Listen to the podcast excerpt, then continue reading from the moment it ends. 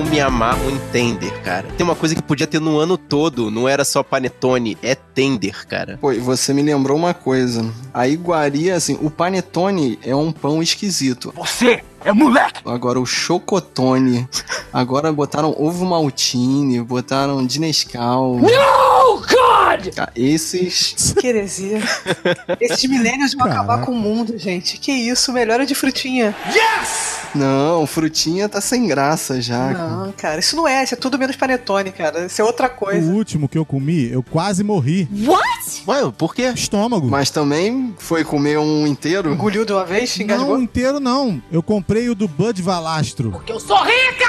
Ele lançou uma linha de panetones no Brasil. Fui comprar, porque eu sou fã, gosto muito do programa dele. Eu sou rica! Porque será, né? Doces, né? Tudo bem. Aí, pô, fui comprar aqui, comprei. Muito bom o panetone e tal. Aí comemos de noite, depois no café da manhã, depois à noite de novo. E aí acabou. Meu irmão. Café da manhã, almoço, jantar, de jejum. Mas olha só, um panetone pra três pessoas. Sendo que meu filho não come. Então eu e minha mulher comemos. Só que é óbvio que eu comi mais. Então, ferrou-me. Não, não é à toa que esse tipo de comida é só uma vez por ano, né? É claro. Exatamente. Ah, é? Se fosse o ano todo, você não sobreviveria, mano. Vê se não ia ser legal ter rabanada o ano Cara, todo. na padaria perto de casa Aqui é. perto da minha casa a menina já fez. Oh my god. É, Olha a aí, padaria tá também vendo? perto da minha casa vende. É que eu não aguento, não é uma coisa que dá pro ano todo. Deixa eu matar você, Fábio. Eu, eu comprei, ano passado, eu comprei um panetone de goiabada. Ah, pelo amor de Deus. Eita, esse eu queria provar, cara. Muito bom. Nada é sagrado pra vocês, nada é sagrado.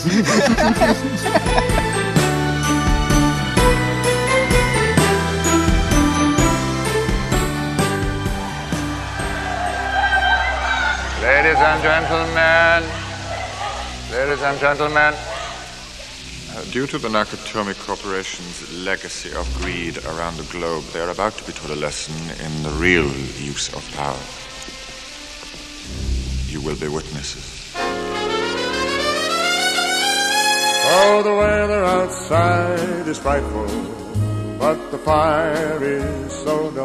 Guerreiros em guarda! Eu sou o Fábio Moreira Eu sou Thaís Freitas, Eu sou o Cleiton Muniz. E eu sou o Marcos Moreira. e esse é o Sabre na Nós. podcast. And I brought some corn for popping. The lights are turned way down low. Let it snow, let it snow, let it snow. When we finally kiss goodnight. E aí, Cleiton, você por aqui no nosso episódio de Natal, Vinha eu andando para essa estimada aula quando deparei-me com um convite no meio do caminho e disse por que não aceitá-lo, por que aceitá-lo, por que não aceitá-lo, por que não aceitá-lo. Aceitei o o o. Estou aqui personamente. Bem-vindo e vamos falar de um clássico da sessão da tarde, sessão aventura, temperatura máxima. Tela quente, Corujão. corujão, oi. É verdade. A gente vai passar um Natal muito especial na Califórnia. Explodindo o prédio da sede da 20th Century Fox. Vocês estão acabando com o lado lúdico. Ah, você acreditava que o Nakatomi existia. Tá bom. Com jardinzinho e tudo. A gente veio aqui pra falar de Duro de Matar de 1988. Mas antes de começar essa bagunça aqui, a gente vai lá afiar os sabres com o Ferreiro e já volta.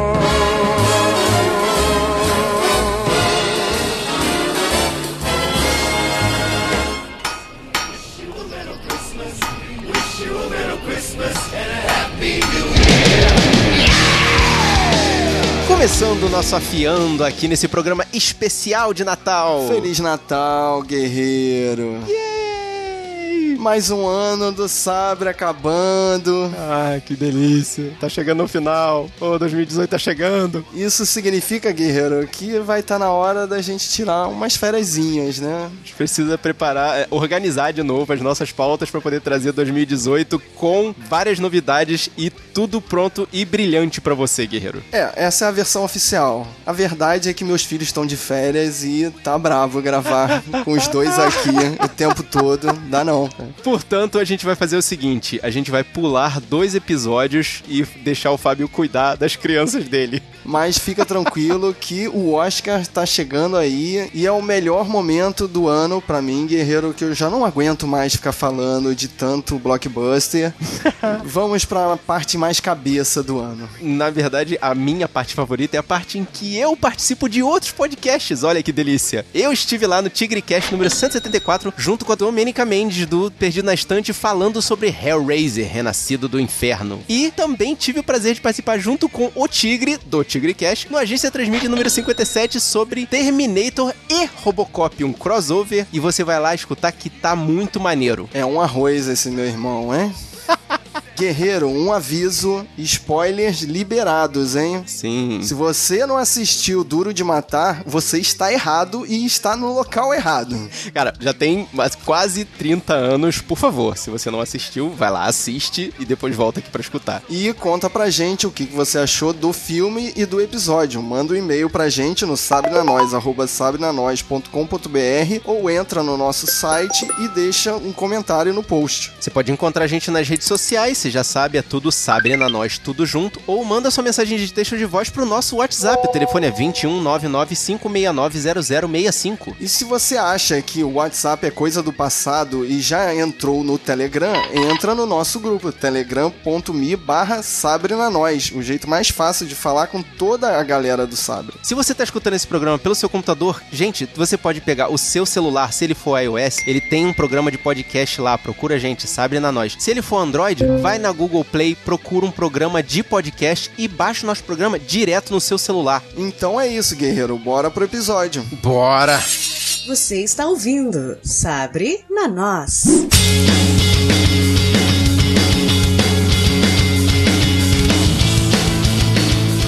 Ah, eu tenho que começar com uma curiosidade, cara. O- em Portugal, o filme se chama Die Hard Assalto ao Arranha-Céu.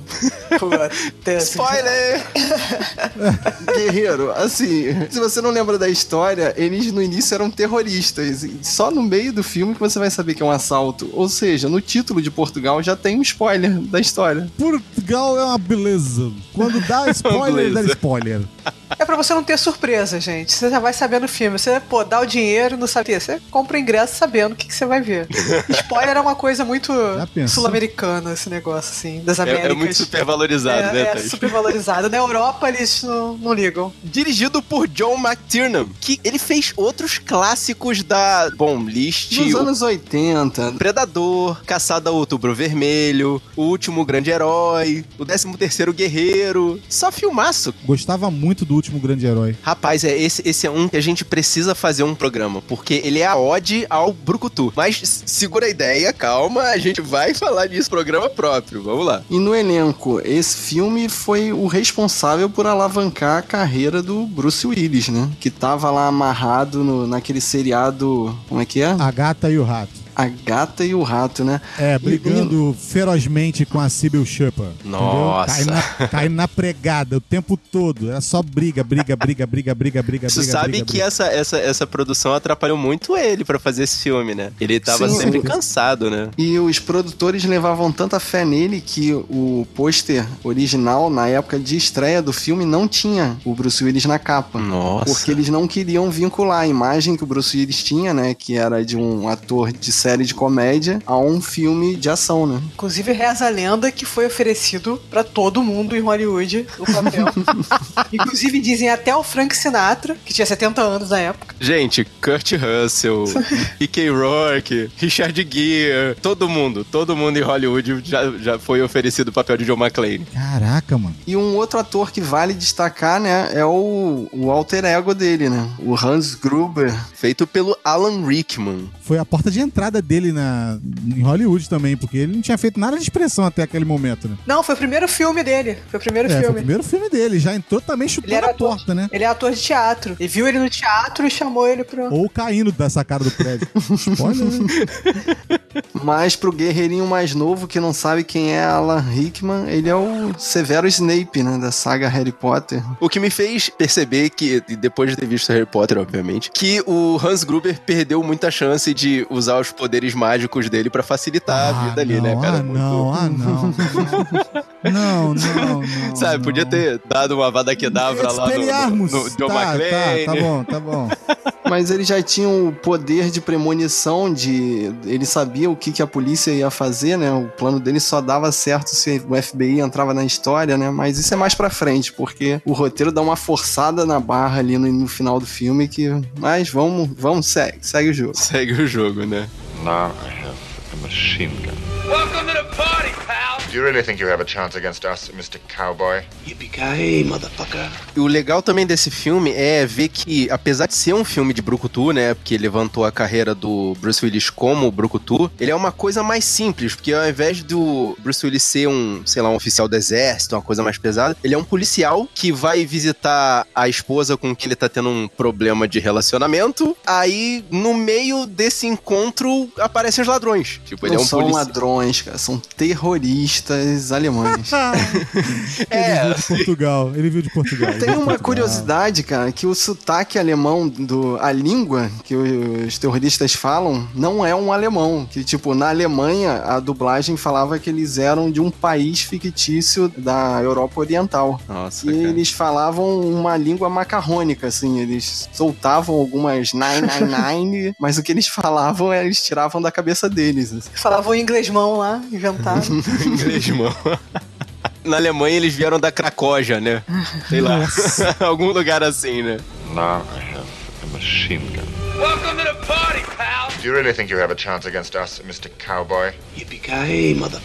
O grande diferencial desse filme é que o herói é um herói falho, né? Porque vamos voltar na época, né? A gente tava na época do Rambo, que era feito pelo Sylvester Stallone, né? Que ele resolvia a guerra sozinho, né? Ele ganhou o Vietnã sozinho. Não, foi a mesma época do Predador. Então, mas o, o mais realista é o Comando para Matar, né? Que ele novamente é um exército de um homem só, né? Um cara que resolve sozinho e com uma facilidade maluca, né? Inclusive foi feita uma, uma paródia com o Charlie Sheen, onde eles misturavam todos os brucutus da época, né? Que, só que era a personificação do Rambo. Ah, o Top Gang. Sim, mas aí tem o 2. O 2 é o melhor de todos, que ele faz uma contagem de mortes em determinada parte do filme.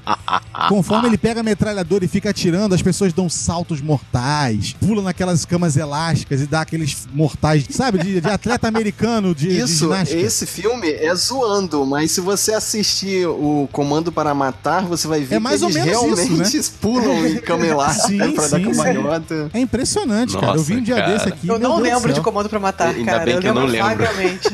Cara, em Comando para Matar tem uma cena que eles explodem um prédio, tem dois sentinelas na porta do prédio, é uma maquete podre e tem É. dois bonequinhos de plástico pegando fogo, assim, derretendo na maquete, Nossa, cara. Na minha Cara. memória é muito melhor esse filme. É, eu, eu- derrete eu acho que eu não vou, acho que eu não vou voltar a ver esse filme, Também não. não, vou ver não. Now I have a machine gun.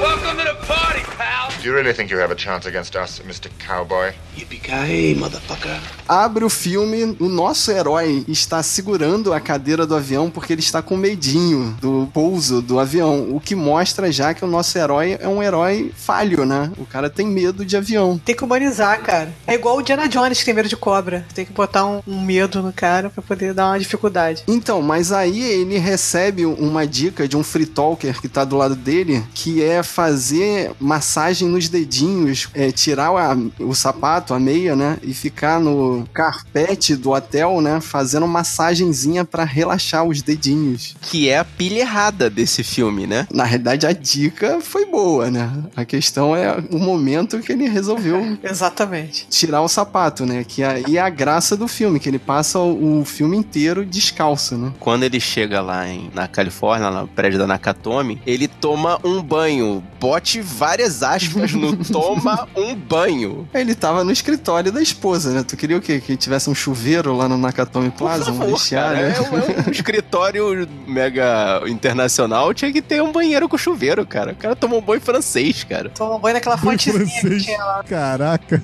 E tem aquelas críticas, né? Estamos na Califórnia, aí mostra uma menina de um- com uma roupa colada branca agarrando um cara, assim. Aí ele fala, né? É, Califórnia. Mas vale destacar que tem duas cenas anos 80 total, né? Logo no iniciozinho ali do filme, né? Que é ele armado dentro do avião, né? Aí ele fala, sou polícia. Tá beleza. Tá tranquilo. Tá safo. Aí ele desce do avião e dentro do aeroporto puxa um cigarro e, e sai fumando. Dentro ali Ah, da. mas isso aí é maravilha da época, né? Opa, não tinha filtro, literalmente. Imagina o cheiro de cigarro que deve ser, né? O, o interior dos aeroportos nessa época, né? Que valia tudo, podia tudo. Pô, cara, fique feliz Ah. que ele não podia fumar dentro do avião, cara. Teve Do uma avião, época que podia fumar é. dentro do avião. Mas podia sacar a arma dentro do avião. Isso tava liberado, né? É, o mundo tá chato mesmo, né? Coisa. Now I have a machine gun. Welcome to the party, pal. Do you really think you have a chance against us, Mr. Cowboy? Yippee-ki-yay, motherfucker. E aí a gente conhece o nosso primeiro coadjuvante que vai ajudar mais pra frente o, o nosso herói, né? Que é o motorista da limusine, o, o Argyle, que ele já se apresenta com o primeiro trabalho, ele diz que tem namorada, diz que conhece a cidade. Cheio de história. Normalmente eu acho que é pra poder criar um vínculo. Não sei, tinha, tinha muito isso na Ah, época. eu acho que é pro cara pagar cerveja pra ele no bar. Ué, Não, então gosta aí, é vamos lá, isso, turista, vai lá.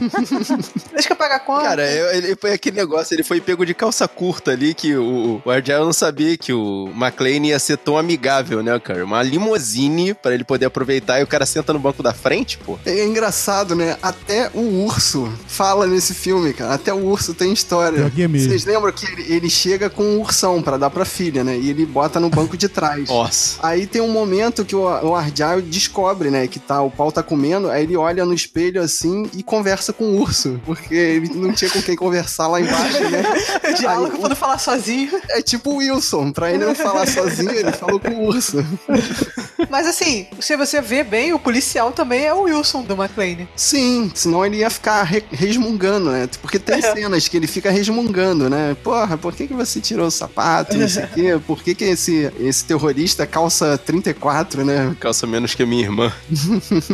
Outra coisa interessante no- nesse filme de ação é que ele não tem, assim, pressa pra chegar nas cenas de ação, né? Porque os dois, né, o Argyle e o McLean vão pro Nakatomi Plaza, aí primeiro mostra o prédio lá na frente, né? Aí depois aí, o Argyle dá uma volta na entrada do prédio devagarzinho e fica mostrando de cima, assim, cara, é uma tomada de 30 segundos. Que hoje em dia, qualquer editor falaria, cara, corta, corta essa cena. Não, mas eu falo, cara, nenhum filme de ação se alongaria como esse, assim, cara. Eu já achei um absurdo ser 2 horas e Eu 14. até, eu até entendo, cara, porque assim, acho que depois de meia hora de filme pra frente, é só pancada, mano, entendeu? Dificilmente tem uma parte que, tipo assim, como o Marcos fala, tem uma barriguinha quando ele tá lá em cima procurando alguma coisa pra poder usar, é, ele tá lá, terminou de tomar um banho, ou tem aquela parte que ele tá falando com o Hans Gruber lá na frente e tal, tem aquela conversazinha mole e não sei o quê. Mas o resto é corrido. Fora cara. isso, É. é. só pancadão, mano. É só, é Mas, só. Cleiton, eu tô zoando aqui, eu tô falando que hoje em dia nunca fariam isso. Mas eu acho que esse filme é redondinho. A, a Thaís que tá falando aí que acha que o filme é longo demais. Mas pra mim, cara, ele continua atual, assim. Jamais, de hoje em dia, eles iam fazer um filme de 2 horas e 14 e que se repetisse, cara. Ele repete um pouco, assim, na hora que ele tá matando os, os terroristas genéricos. E aí, É, tipo, poderiam tipo, dar uma, uma encurtada ali. E tem uma outra cena que é logo agora no início. Ele chega no porteiro e o porteiro tá lá vendo o futebolzinho dele, né? Uhum. Aí pergunta: Ah, eu vim aqui pra procurar a minha esposa. Aí o, o porteiro fala: Ah, digita nesse computador aí. Aí é um show-off pra mostrar o sistema super moderno ali, né? Da época, né? Putz, touchscreen, caraca, mano. que moderno, estamos no futuro. A cena é só pra dizer que a esposa dele tá usando o nome de solteiro, né? Que isso vai ser importante lá na frente. Mas aí o porteiro fala: Ah, você tá querendo ir lá no trigésimo andar, só tem eles lá, é, no prédio todo. Pra quê? Por que, que o porteiro não falou isso logo de cara? Era só pro ter a cena show-off, né? Tinha que ver se ele conhecia a mulher, vai um penetra. Pelo menos ele deu enter lá e a mulher existe. Porra, mas se o prédio tava vazio, cara, por que, que o porteiro não falou, ah, tu vai pra festa logo, né? Ou sobe logo aí. Ah, o cara fala, pô, festa maneira do japonês, tem champanhe, canapé, pô, bolado. Fiquei bolado como mostra que a cocaína tá liberada também na festa, né? É, tipo, Década de 80, filho. Anos 80. Totalmente anos Década de 80. Nossa, Agora, a minha pergunta é: eu queria saber, sincero e honestamente, por que é que é que é que o McLean escolheu justamente essa época do ano pra tentar resolver uma restinga, um espingo amoroso? Cara, é numa Natal. É, é Não, mas aquela olha só, época em que os corações comigo. estão mais moles. Não, mas olha só, raciocina comigo. Hum. Por que, que eu vou na empresa pra tentar resolver um problema pessoal com a minha mulher que não quer nem olhar na minha cara? Na festa do trabalho dela, realmente. Na festa do trabalho dela. Realmente. Eu não tô pela saco. É um plano cagado, é um Entendeu? plano cagado.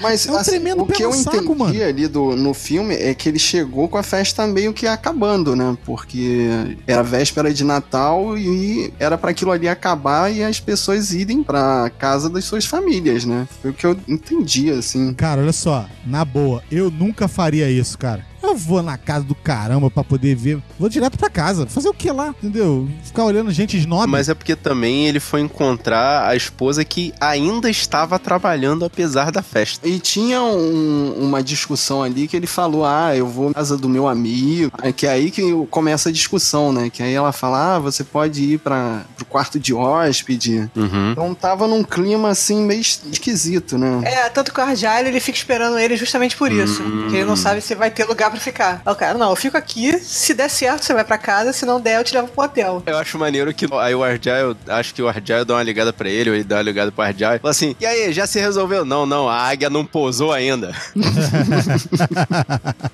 Então, e é o momento que os terroristas chegam, né? Porque corta a ligação, né? Aí Ah, tu já sim, sim. sabe que Ah. os terroristas estão chegando. E novamente, cara, tem um show-off ali. Alguém me explica o que, que é aquela rosquinha que explode? Os caras jogam.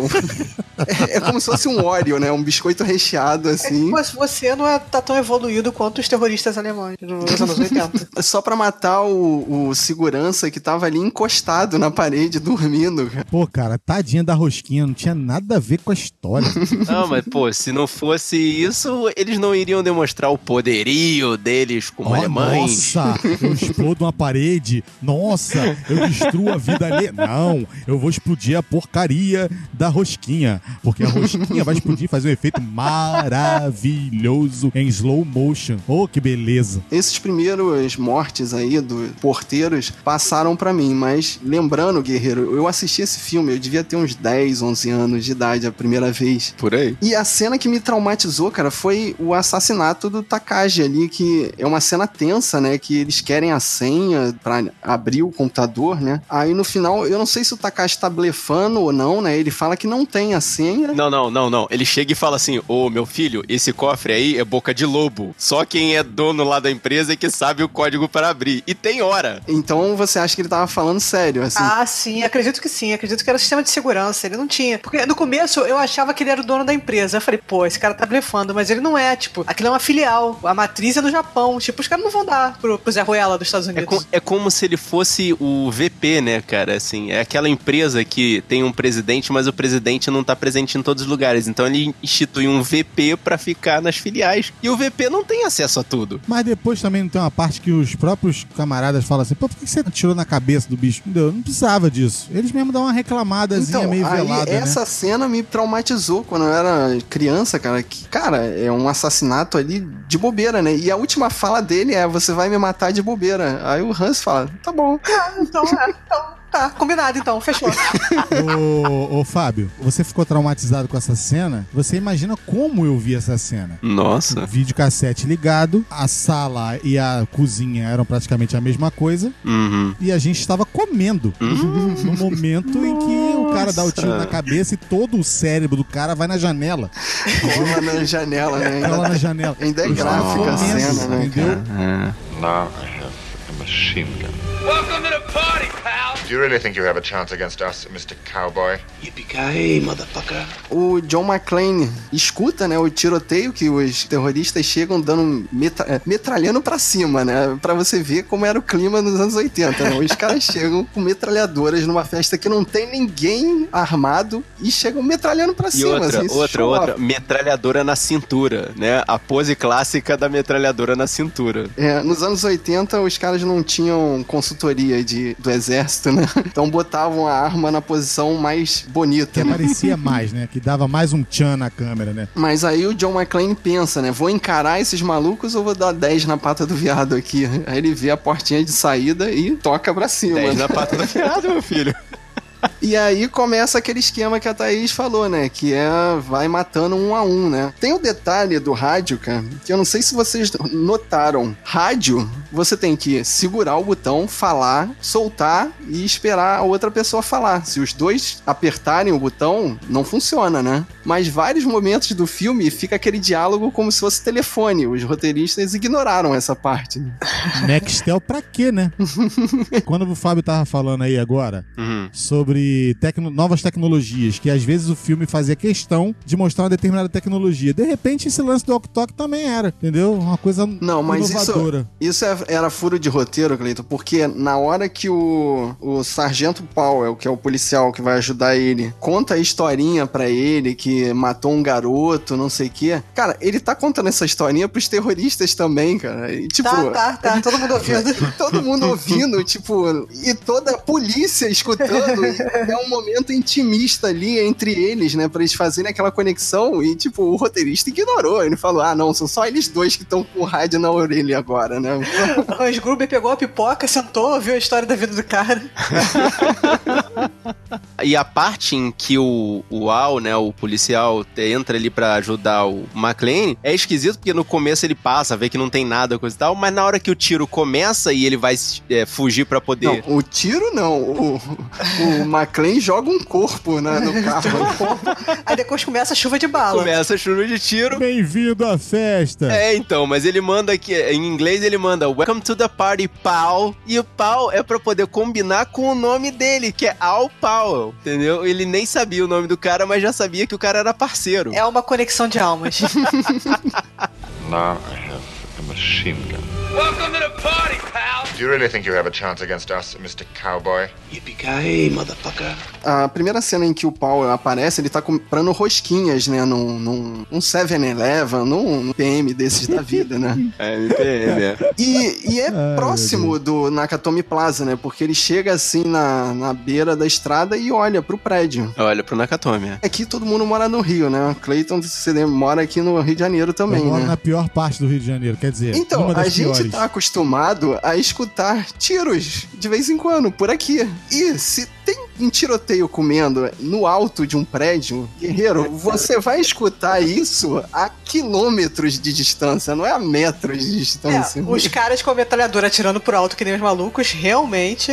Era pra Los Angeles inteira tá escutando o Não, tiroteio. e naquele momento ali, é, né, naquela época pelo menos, era um dos prédios, se não o prédio mais alto de Los Angeles. Então, numa madrugada que tá pouco movimentada. Então, sério. Você, você não vê um carro na rua, você não vê uma viva alma andando. É porque é Natal, gente, é Natal. As pessoas Então, estão em casa. era pra esses tiros estarem eh, sendo escutados em Malibu, em, Em Hollywood, cara. em, em Hollywood, em tudo quanto é lugar. Mas não, Você pode né? falar que é um prédio moderno e tem isolamento acústico. Ah, Nossa, tá bom, que tá. apelação, Thaís, que apelação, Você- cara. Thaís, você falou agora, eu me lembrei, sabe de quem? Do Ace Ventura. Ah! Now I have a machine gun. Welcome to the party, pal. Do you really think you have a chance against us, Mr. Cowboy? Yippee-ki-yay, motherfucker. E a gente esqueceu de comentar, né? A primeiro bandido que ele mata, né? É o irmão do alemão sinistrão, né? Que ele vai pegando os bandidos em escalada, né? Eles pe- primeiro pegam os nível zero, aí depois vai subindo na escala, né? Mas o legal é a frase que fica icônica, né? Que ele escreve na, no moletom do, do alemão, né? Que now I have a machine gun, né? Que essa é uma das frases icônicas desse E filme. o Ho Ho Ho no final com um bonezinho de. Ho, ho, Chapeuzinho ho. de Papai Noel no, no defunto. Percebam o sotaque dele com um inglês perfeito, macarronicamente alemanizado, que ele... Now I have a machine gun. Ho, ho, ho. Nossa, macabro, hein? É macabro, mas é muito engraçado hoje em dia, cara. Desculpa. Mais um diferencial desse filme que nunca seria escrito esse roteiro atualmente, né? É que com uma hora e meia de filme é apresentado mais um personagem, que é o repórter, o Richard Thornburg. Ele é apresentado ali dentro de um canal de TV, né? Ele tá querendo uma história, aí ele tá escutando os canais da polícia, né? E ele faz um, um abuso ali de. Ele invade a casa do John McClane, né? ele consegue descobrir o endereço do policial, Ele né? ferra literalmente com tudo. Exato, é, uma, é um abuso, é um abuso de, de poder de, é, de imprensa ali, né? Como é que ele ficou sabendo do endereço do cara, né? É, uma secretária puxa um arquivo. Arquivo de papel daquele gavetão, né? Exatamente. Sim. John McClane, tá aqui, sei tudo sobre ele. Tipo, sem internet, sem nada. Ou entrega pro cara. Exatamente. Mas então, tem essa crítica da, da imprensa querer fazer um furo a qualquer custo, né? Em, em benefício próprio, né? Só de vender e vender. Uhum. E tem uma outra crítica que a babá, que tá cuidando dos filhos deles, né? É, um, é uma É latina, né? O nome dela é Paulina. Mas aí ele faz meio que uma, uma, uma chantagem. Uma né? chantagem Sim, ali, né? Porque ela, ele, né? ele joga o verde sabendo, é, chutando que ela é ilegal, né? Ah, Eu sei- eu sei que você não é daqui, então se você não me ajudar, eu não vou te ajudar. Então, Não, eu vou chamar a, poli a imigração. A né, imigração. te Exatamente. deportar. ele faz uma chantagem Mas aí, com ela. postar dela ser ilegal, né? Eu acho que o Trump aprovaria essa atitude. É, ele, ele não ia chamar de fake news, não. Ele ia gostar do cara. não, de forma alguma. Bom, aí depois que a polícia sabe que o, o prédio foi invadido, né? E chega uma SWAT Ah, lá dos trapalhões? É. pra derrubar a porta da frente, cara. Não, não, não. A trapa SWAT, né, cara? É a Você- trapa SWAT. E eles chegam com um maçarico pra derrubar uma porta de vidro, cara. Eu não entendi por que eles não botaram, deram logo um pisão na porta e estouraram logo Nossa, ela. cara, meu Deus. O patrimônio do japonês, cara. Porra, preservou o patrimônio do japonês. É o mínimo do prejuízo possível, né, Thaís? Pois é. Aquilo ali é uma releitura da Segunda Guerra Mundial, onde os Estados Unidos acabaram com uma parte do Japão. Eles não queriam fazer isso novamente. Olha só como o cara tá viajando. É Eles não queriam fazer isso Eu novamente. tô Então ali, vendo como o posso Cleiton tá entrar na sua viajando aí na casa? maionese. muito, favor. Então, Cleiton, me explica. Então, pra que que chegou aquele tanque tático, aquele Não, sapo então, lá, aí depois se que atrapalhando nas entrar. escadarias do prédio, cara? Pra quê? Ele, não, ele, ele, entalou depois que no... o cara não, não abriu a porta pra você, você invade, pô. O cara não abriu a porta pra você, você invade, meu irmão. Aí sim. aí Não, ele mas toma peraí, mas o sapo, o, o Cleiton, o sapo entalou no corrimão da escada, Isso é cara. coisa, é coisa de Brasil, né, cara? Os caras não sabem nem tem, tem que passar o Muito negócio. Meu Como Deus. Se não bastasse aquele tanque ficar entalado, os caras ainda pegam uma, uma bazuca, né? E dão porra, Nossa, de cara, aquele bazuca no demais, né, tanque. cara? É pra mostrar que eles têm poder, né? Eles vieram ali, tipo, preparados, prevendo o que poderia acontecer, né? E aí vem a cena, Guerreiro, eu gosto de ver esse filme legendado, mas tem uma cena específica que ficou muito melhor na versão dublada. É quando é, a Trapa SWAT tá levando um couro ali, Trapa SWAT. o John McClane faz uma bomba caseira ali, né? Ele pega uma cadeira, pega aquele, aquela bomba pataca de caseira com C4, C4, cara. Cara, bota uma tela é de essa? televisão em cima da cadeira. Para quê? Para quê? Um monitor de computador. Pra quê, cara? e manda pelo poço do elevador e fica olhando, né? Ele fica pensando assim que isso vai dar certo. Sabe aquela sensação de você tacar aquele, aquele copo com álcool dentro da churrasqueira e você meter a cabeça pra saber se funcionou? Foi essa a sensação que eu tive. Então, aí na versão original ele fala e pula, mas na versão dublada ele grita: É o inferno! É um inferno. Como é que o cara conseguiu encaixar isso dentro do. É porque ele não ia botar merda, né, na sessão. É, sim. Bota um diabos, pelo menos. Não, cara, mas, mas encaixou, ficou bonitinho, cara.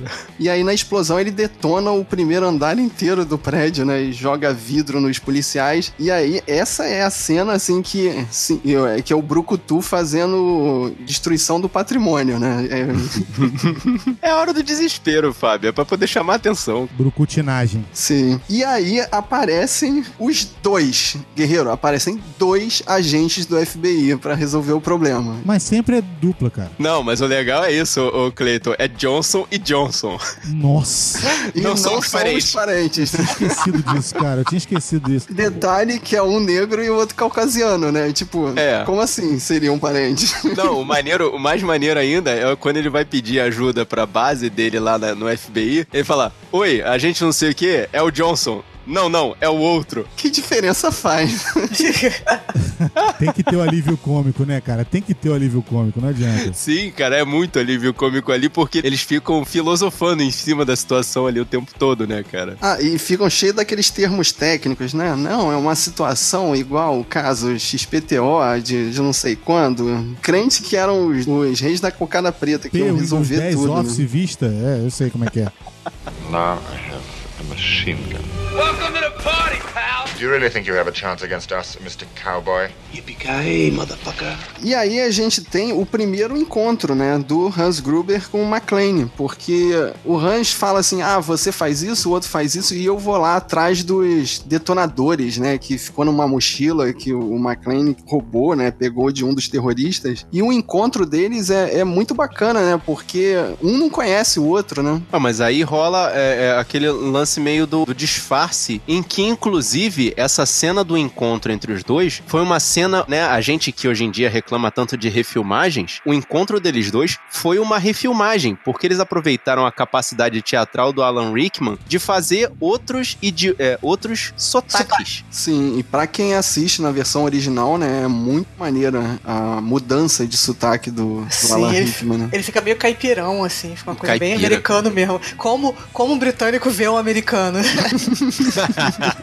Bem isso. Eu queria falar que eu, eu li na internet e era uma entrevista com um roteirista e ele falava que na verdade era pro McLean conseguir reconhecer o Hans Gruber pelo relógio. Mas só que chegou no final, na hora da edição, eles tinham tipo, cortado todas as cenas que mostrava que todos os terroristas tinham o mesmo relógio. Todas as vezes que focava no relógio, eles cortaram. Então eles tiveram que tirar essa, essa parte da cena e ele reconhecer o cara simplesmente porque ele é o detetive fodão. Pô, porque ele é bonzão, É, né? no feeling, né? Ou seja, Thaís, o filme de 2 horas e 15, então tinha o quê? 3 horas de filme? Putz, nem me fala, cara. Já tá Será que tinha quanto- quantos minutos mostrando o relógio? mostrando o relógio, propaganda de Nossa, relógio. cara. É, tipo, ele falava a marca bem específica do relógio, então ainda tinha propaganda do relógio. A partir daí a gente consegue perceber que os terroristas não eram terroristas, né? Eles queriam assaltar o cofre do prédio, né? Porque eles, o cofre estava cheio de um- um- uma espécie de, não é dinheiro, né? Era um, uma Eram ação, ações, era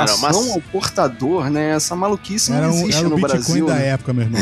É, Bitcoin da época, exatamente. Era o Bitcoin Mas da eu acho que época. isso Era não existe no muito Brasil, dinheiro. né? O cara poder roubar ações em papel.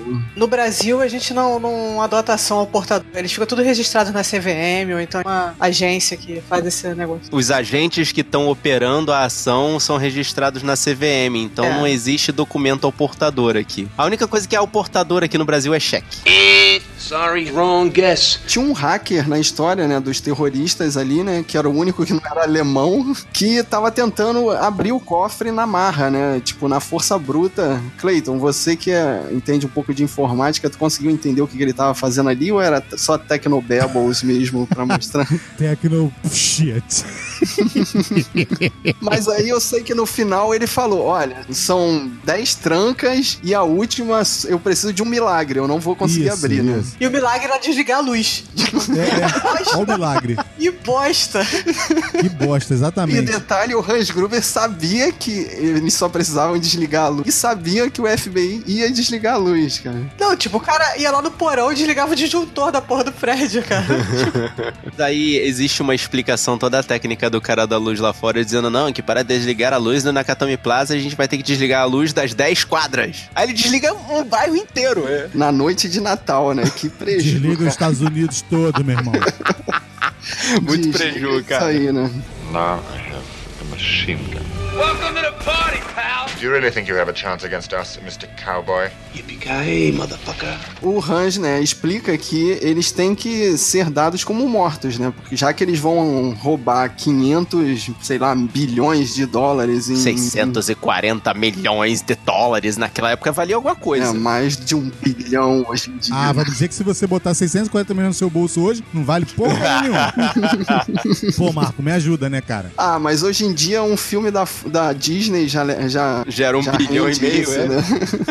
Ah, isso é verdade. Mas aí eles vão explodir os, o- todos os reféns lá no alto do prédio, né? E eu não sei se vocês repararam, eles iam é, abandonar o japonês lá em cima, né? Tinha um, um outro terrorista japonês careca cabeludo que leva os reféns lá pra cima. Eu acho que aquele cara não sabia que explodiu o- lá em cima, não, né?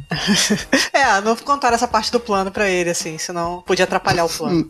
Né? vamos pegar o que não é alemão, tipo, vamos jogar ele lá. vamos aproveitar que ele é japonês e vamos botar ele nessa leva, né? E aí os mesmos agentes do FBI, o Johnson e Johnson, né, sobem num helicóptero. Cara, para, cara, para. Eu só, só me lembro do shampoo, Mas eu tô, tô pensando a mesma coisa, cara. Eu tô, achando, eu tô pensando nos dois de, de, sei lá, de ter um talco antissético. Os- a dupla JJ, cara. Vocês tá- O JJ, e eles têm um diálogo muito agressivo, né? Que eles falam: Ah, quantos, quantos reféns a gente vai perder? Aí o outro fala: Ah, de 10 a 20%. Tá aceitável pra mim. Tá aceitável. Eu, Caraca, o que, que é isso, cara? Eu acho que é só pra gente torcer, né? Quando eles explodem lá no alto do prédio junto. Não, pior do que isso é o cara passar com a metralhadora na mão, né? Dentro do helicóptero, virar pra, pra esse que falou, né? da- das casualidades. Fala, isso aqui parece Saigon. Aí o outro fala, seu idiota, eu tinha 12 anos naquela época. Mas aí tem a melhor cena do filme, cara. O John McClane, né? E meio que espantando a balas os reféns, né? Pra descerem de volta. tipo gado. Cara, era adrenalina, cara. E sabe o que é mais bizarro? Que ele encontra aquela. Eu acho que era a secretária da esposa dele, né? Que reconheceu ele. Que ela fala: Ah, o Hans ficou com a tua esposa lá embaixo, né?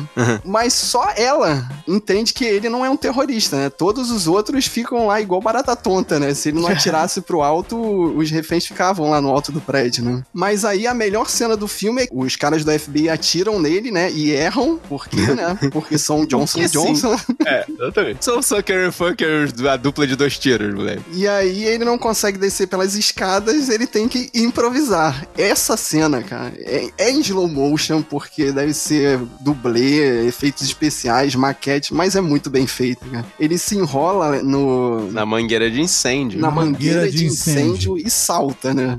Tudo sincronizado, né? No momento do salto é o momento Com da o pé ferrado, explosão. totalmente estourado com os cacos de vidro. Exatamente. Amarrado numa tarja, sei lá o que que era aquilo. E depois que explode aquela bodegada toda lá em cima, ele fica pendurado no alto do prédio, tentando quebrar desesperadamente a janela pra poder sair. Não, e detalhe, ele, ele se afasta do prédio, né? Ele faz aquele movimento do Sim. pêndulo, atira no vidro, entra, né? Como se o vidro virasse de papel depois, né? De levar uns três tiros. Tá bom, né? Tem que acontecer isso. Aí aquele rolo. O rolo que tava o. o Segurando ele lá em mangueira. cima, o né? rolo que tava segurando a- mangueira cai e aí ele começa a cair de novo, né? E ele corre pra desamarrar a mangueira da cintura agora, né? Essa passagem, cara, é a melhor do filme. É, e eu gosto de assistir no YouTube, Não, cara. é essa, é essa daí e a cena do vão do elevador, que ele usa a metralhadora que tem a, a melhor fivela do universo. Assim, o dia que eu encontrar uma fivela que resista a, a 80 quilos de força, eu vou comprar essa Eu fivela. vou te falar que essa cena sempre me incomodou, cara. Porque ele entra em dutos de ar. E, guerreiro, se você não sabe, dutos de ar são feitos para passar ar. Ar. Exatamente. Uma pessoa é um pouco mais densa que o ar. Não, e uma pessoa é um pouco maior do que o vão do ar. Porque não precisa daquele tamanho todo pra ter um duto de ar dentro de um prédio, A cara. metade dos filmes não existiriam, gente. Se não tivesse espaço entre as paredes na casa dos americanos, a pessoa É não verdade, né? passar pelos de ar. Filmes de terror, Pô, cara, né? vocês querem fechar Hollywood, pô, peraí, gente. Now I have a machine gun. Welcome to the.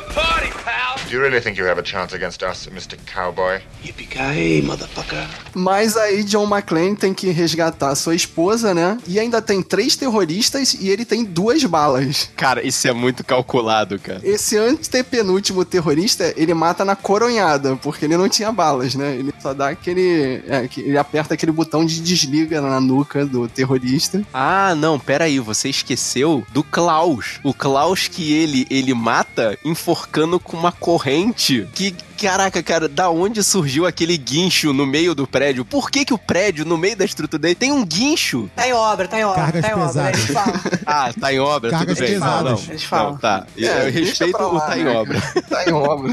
É verdade, tava em construção mesmo o prédio, né? Mas aí ele é enforcado lá com corrente, né? E vamos ver, não sei como ele sobreviveu, né? Tipo, Deus quis, né? O roteirista quis que ele desse Deus, um o roteirista suspiro, quis que né? ele... Mas calma, a gente ainda não chegou lá. Vamos voltar pro cálculo mortal lá do, John do, do McClane agora tem duas balas e dois terroristas pra pegar, né? E ele vê que a, a Holly, né, a esposa dele, tá sobre é, sendo escudo do Hans, né? Uhum. Aí mostra a cena, né, da fitinha de Natal. Ele esconde a arma dele no atrás da é da nuca, das costas Ele, dele, ele, né? ele prende com fita cola a arma atrás das costas. E começa a conversar. Tem um momento Scooby-Doo do filme, né? Que o Hans não podia simplesmente metralhar ele, né? Tinha que trocar uma ideia com o cara, né? Afinal, ele é o bandido megalomaníaco com ideias tapafúrdia que tem que parar pra explicar tudo no meio do caminho. E só ficam esperando o momento pra dar aquela esquivada de corpo, né? Que é o momento que o McClane atira num, num terrorista, depois atira no Hans e como todo vilão dos anos 80, né? Assim como em Robocop, ele tem que se estabacar lá do alto, né? Do prédio. É, só que dessa vez ele segura alguém, né? Tenta se safar. Então, e isso tem o detalhe. Aí, Thaís, novamente o relógio aí, personagem do filme, né? Porque esse relógio aí, o cheirador tinha falado: Ah, Holly, mostra aí o seu Rolex pro, pro McLean. Lá no início do filme, naquele diálogo que o cheirador é apresentado, o McLean ele comenta do Rolex, né? É, é pat- filme patrocinado pela Associação Americana de Fabricantes de Relógios. Porque é, nesse mito do roteiro, do, essa história do roteirista que tinha, os relógios eram Tag Heuer, né? Tag, Tag Heuer. No, no o da Holly era um Rolex. Rolex, então, cara, tá patrocinado pelos fabricantes de relógios americanos. Nem é americano, né? Mas E aí a gente tem uma cena datada, né? Que é o momento da queda do, do Hans, né? Ele faz uma cara de que tá, sei lá, mergulhando na água, né? Faz uma boquinha slow motion, assim. Ele ia dar o tiro primeiro, né? Ele vira e tá o McLean tentando soltar o relógio do pulso da Holly. E aí ele faz aquela cara de você vai me matar, mas eu vou te levar junto, desgraçado. Ele vai virando. Ah, gente, vai ele é ator de teatro, gente. Releva as expressões do cara, meu. Mas aí a gente tem uma panorâmica de um dublê realmente caindo do prédio. Eu não sei se vocês repararam, aquilo ali não é. sim, sim, eu reparei, não. tava mexendo, eu vi. eu vi. Era assim, caindo mesmo. Era gente, não era bonecão também, não. E tem barulhinho, no final ainda tem barulhinho. Tipo, some, É, o barulhinho some em reparei. algum lugar e. É, o barulhinho não reparei. Mas assim como um filme de terror, né? O filme não acabou, né? Você acha que acabou, mas o último subvilão aparece lá, o alemão maluco, né? Último susto. E aí o, o Al Pau, né? Como você falou, Marcos, o ajudante, parceiro, É né? o camarada, esse aí. Que jamais tinha pego numa arma, descarrega seu 38 no alemão. Está curado, finalmente um americano curado, americano que não pega em arma. Pronto, né? Agora sim, Agora ele sim. pode voltar ao normal É. e ir pra rua fuzilar os bandidos. Sendo Trump de qualidade. Now I have a machine gun. Welcome to the you really think you have a chance against us, Mr. Cowboy? Yippee-ki-yay, motherfucker. E, e o Agile, cara, ele sai derrubando o portão, tipo, 300 mil policiais ali e, e sai um cara com a limusine. Cara, mas o Argyle, ele faz a coisa mais importante. Quando já tá tudo roubado, o, o, o agente já tá com as ações lá na mala direitinho. Ele O vê. hacker, né? O hacker o sobra hacker, lá no final, né? Ele sobra na garagem, um lugar que ninguém foi, só o Argyle. É verdade, né? Como os terroristas não viram o Argyle, cara? Tocando música falando no telefone, exatamente. amarradão. E a cara, ah, achei assim a cena bonitona, cara. O Arjai mandar a frente do, do, do carro, bater com tudo na van, cara. Pô, de estourar a porta da van ali. E aquele soco nos 80 dele. É, foi bem assim, né? Só com o Zé Ruela, que não derrubaria ninguém, apaga o maluco terrorista. caramba, né? Ô, ô, Thaís, o cara é de TI, mano. Ah, É, e ainda aguenta um soco, pô? Pô, achei que fosse melhor que Caraca. isso, cara. Tantas lutas em que o nego resiste, resiste, resiste. O, o- o cara do TI tomou um soco e apaga. cara. Eu sou de TI, gente. Pô, eu sei, se me socar, eu vou cair. Tudo bem, se o especialista falou, concordar. É. E é do Argyle a frase final, né? Que, claro, como um filme dos anos 80 de ação, tem que ser uma, uma frase de efeito, né? Se esse é o Natal, imagina o Ano Novo, né? Perfeito pra encerrar. Cara, eu falo, eu, eu acho, cara, agora, pode ser que eu esteja empolgado aqui de destrinchar o filme, mas eu acho que é, um- é um dos melhores filmes dos anos 80 de ação, assim, porque, na minha opinião, ele não envelheceu, cara. Ele tá muito bom, muito. É, Eu tenho minhas críticas quanto ao ritmo, que acho que, que hoje em dia não cabe, mas tudo bem. O Fábio é fã, eu vou dar Não, não, eu, eu, eu vou, assim, sem querer bancar de irmão, né? Mas eu vou concordar com ele porque eu achei o andamento legal e é, eu acho que não envelheceu por essa questão de ser o herói que vai aprendendo, né? Vai trocando pneu enquanto o carro tá andando, sabe? É, é o que vai aprendendo ali com as coisas e vai usando o instinto dele pra poder resolver o problema. Eu acho que o filme, cara, ele tinha uma, ele tinha uma missão um pouco. A gente tá falando aqui de Brucutu dos anos 80, não sei o que, blá, blá, blá, Uhum. mas ele tinha uma missão meio que humanizar, entendeu? Até aquele momento, a gente tava acostumado com um camarada super musculoso que entrava chutando a porta do, Sim, do o, terrorista. o, o cara perfeito, né? O- Exatamente. Então esse filme, ele, ele meio que tem uma coisa meio de, pô, olha só, tá vendo esse camarada aqui? Ele é um cara real, com problemas reais, e ele vai passar por essa situação real aqui. Ele vai se ferrar muito, mas muito. Ah, e, e- isso aí, o, e o Cleiton, você fez lembrar da parte mais importante, né? Porque ele, o, o McLean conquista a garota no final. Você vê no 4 que nem os filhos estão falando mais com ele. Ah, mas isso não, não, não, Thaís, retcon não, deixa Esse filme fechado, eu acho assim, que o negócio não deu muito certo. não vamos, assim, eu, eu olhei no IMDB, tem outro em pré-produção, cara, mas não vamos falar disso, pelo amor de Deus. Todo mundo, ó, só vou falar uma coisa, todo mundo voltou a ser Tá Genaro. bom, tá bom. Eu vou, vou tirar o chapéu pra você. Eu te dou razão, Thaís. Eu, eu juro, cara. Eles estão errados de voltar pra McLean. Tem que ser Genaro. Assim, se você analisar, o impasse continua, né? Porque, pelo que eu entendi ali, já que o chefe da Genaro foi morto, ela deu um upgrade ali na. Ela vai passar a ganhar mais, né? Se ela era uma gerente, ela vai passar a ser vice-presidente. Né? Ela vai passar a ser VP da empresa, cara. Não volta mais pra Nova York nem a porrada.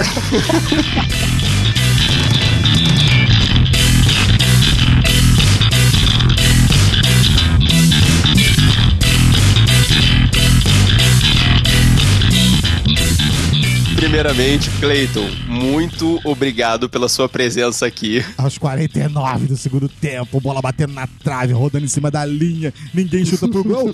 Aparece o Cleiton, é, mete a mão na bola, toma cartão amarelo e é pênalti contra o meu time. Ah, meu Deus. Não, mas você salvou, você, você salvou o nosso Natal, Clayton. Você é praticamente o nosso Papai Noel honorário, cara. Eu ia falar que o Clayton é a nossa rabanada aqui, da, da noça ceia, cara. Ah, não fala de rabanada, É, cara. fica estranho, fica estranho. Eu nem falei que ele é nosso peru de Natal, pois. É mais estranho, mais Mas deixa os teus jabás aí, cara. Pode ficar à vontade, deixa a tua mensagem. Pô, cara, eu quero dizer que eu tô muito feliz, entendeu? Eu sempre cobrei muito Marcos Muito. e Fábio. Gente, muito. Vocês não têm. Guerreiro, você não tem noção do que é ser abordado por esse rapaz. Quando vocês precisarem, fale conosco. Nós estamos lá no willhu, né? willhu.com.br, aturando o host William. Olha aí, ó. Você não Entendeu? cospe no prato que você come, meu Não, rapaz. aturando porque a gente se atura desde quando ele nasceu, cara. Eu conheço ele há mais de 30 anos. Então, o que acontece? E você pode escutar o Will Who Cast e você vai ver lá o Clayton, que sou eu, a Aline Pagoto e o William. Nós vamos entrar agora 2018 com várias novidades. Então, você que tem aí no seu feed o Sabe Na Nós, você conhece o Will Who. E se você conhece o Will Who, você conhece o Sabe Na Nós. Tá tudo interligado, meu irmão. Nós somos a Skynet do podcasteiro. In der große Wurf gelungen, eines Freundes Freund zu sein,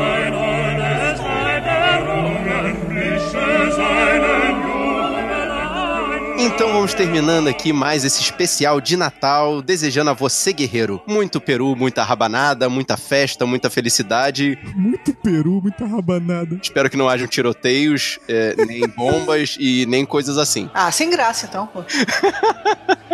O ouvinte do Sabe na Nós gosta de um tiroteio, de um filme de ação. É sempre bom ficar viajando, assim. Dentro da tela pode acontecer tudo, cara. Exatamente.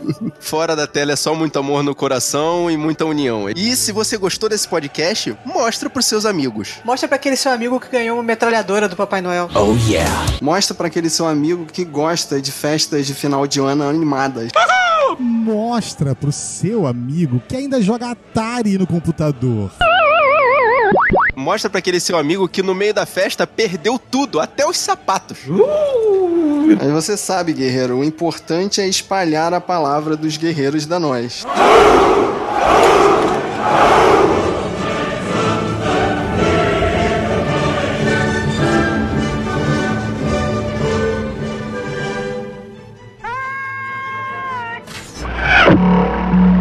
Message for you, son.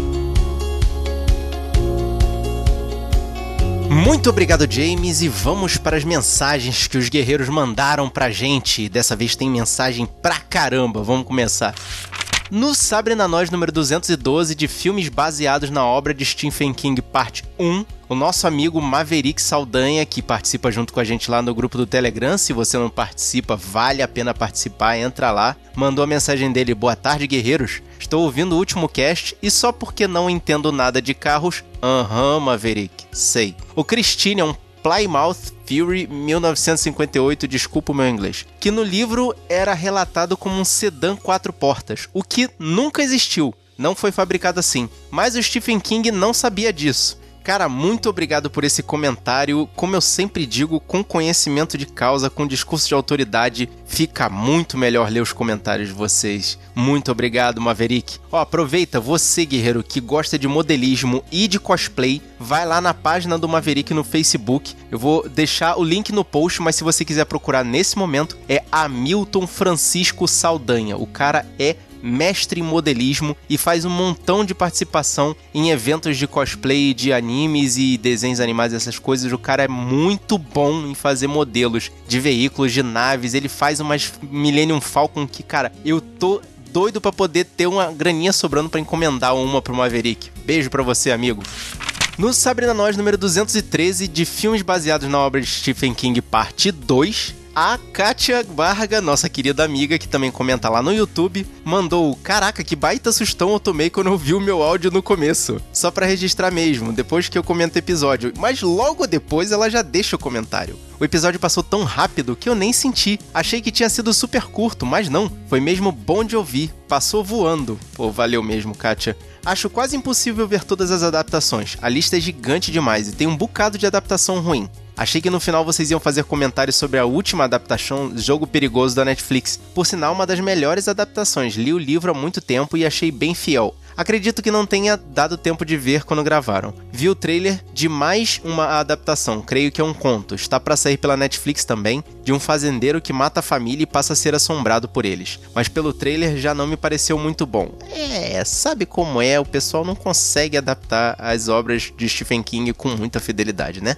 Uma outra série que vi, pequenos trechos, mas me pareceu ótima, foi Kingdom Hospital, do Lars von Trier. Estava procurando, ela é bem rara de 2004, mas achei. Se interessar ver, e ela deixa o link aqui pro guerreiro que quiser assistir, é só ir lá e clicar. Obrigado por mais um episódio incrível. Espero que não demore muito para poder ouvir vocês de novo, guerreiros. Pois é, a gente tá voltando à nossa regularidade, Kátia, pode deixar. E o Bruno Luiz deixou também a palavra dele. Olá, galera do Sabe na Nós, só estou passando para dar uma opinião sobre os episódios de filmes do Stephen King, 212 e 213. Vocês podiam colocar na descrição quais filmes falaram no episódio, para ajudar quem vai ouvi-lo. Obrigado pelo trabalho fantástico, muito obrigado e até mais. Valeu, Bruno, obrigado pela sua palavra e isso vai ser providenciado. A gente vai arrumar isso direitinho, conforme for, a gente vai fazer uma listinha bonitinha pro IMDB pra galera poder ver os filmes que foram comentados nesses episódios. Valeu pela sua sugestão. No Nós Entre Linhas, Raw, ou Por que Passei a Esconder os Dedos Perto de Vegetarianos, o texto da Thaís, a Kátia Barga, nossa querida comentarista, mandou. Não sei se tenho estômago pra ver esse filme, mas adorei o texto. É, a Thaís vai adorar saber disso, Kátia. Obrigado. No Sabrina Nós número 214, filmes pra assistir no Halloween de 2017. A Kátia mesmo comentou: Adorei as dicas, não sou muito de filme de terror, sou muito medrosa. É, Kátia, eu, eu também sou, mas eu tive que encarar os meus medos pra poder trazer umas indicações para pros guerreiros e pra você.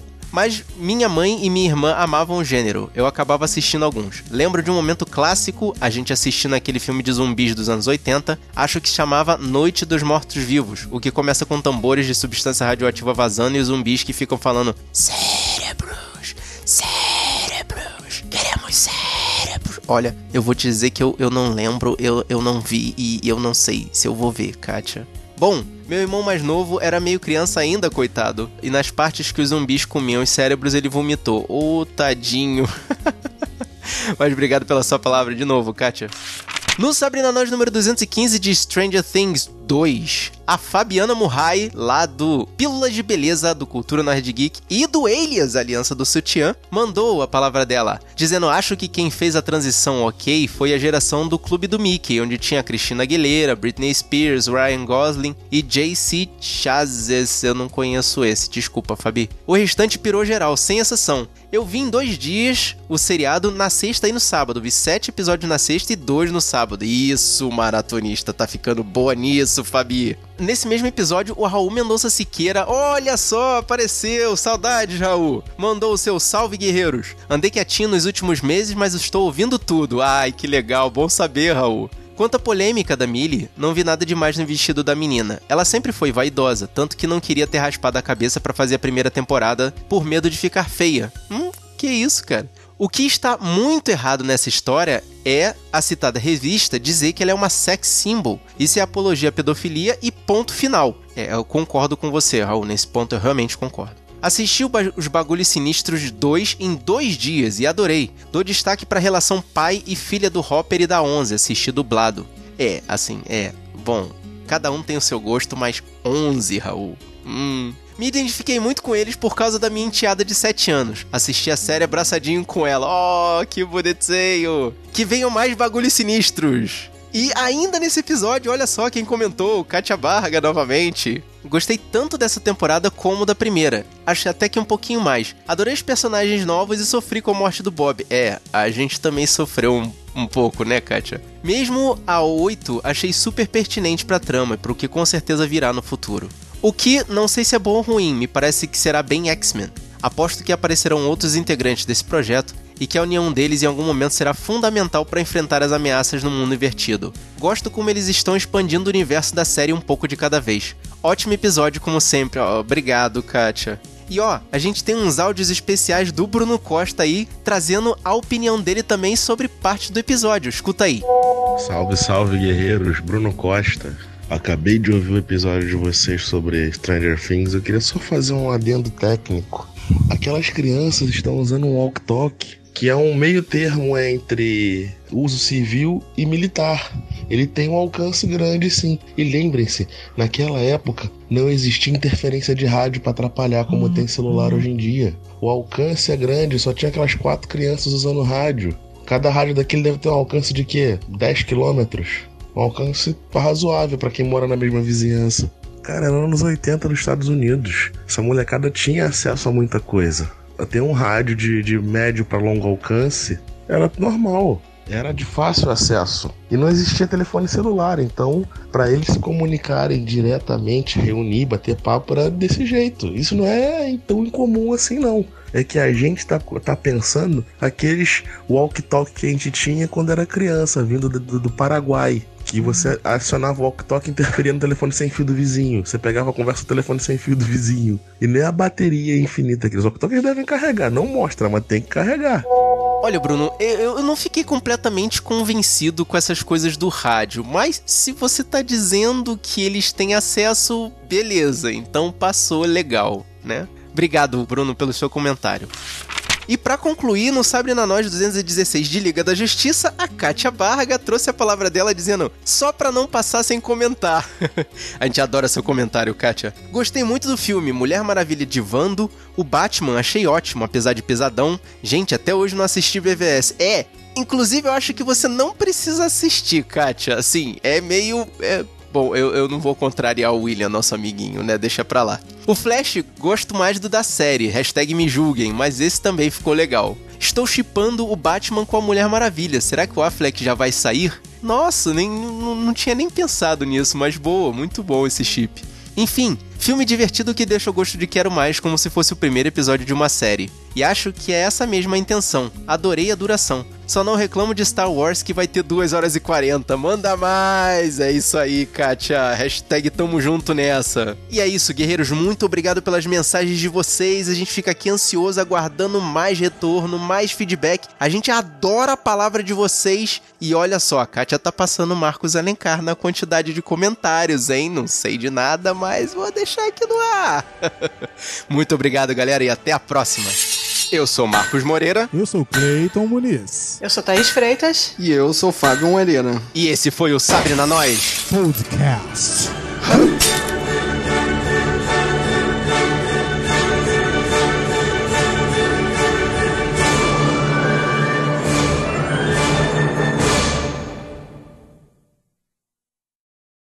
Feliz Navidad.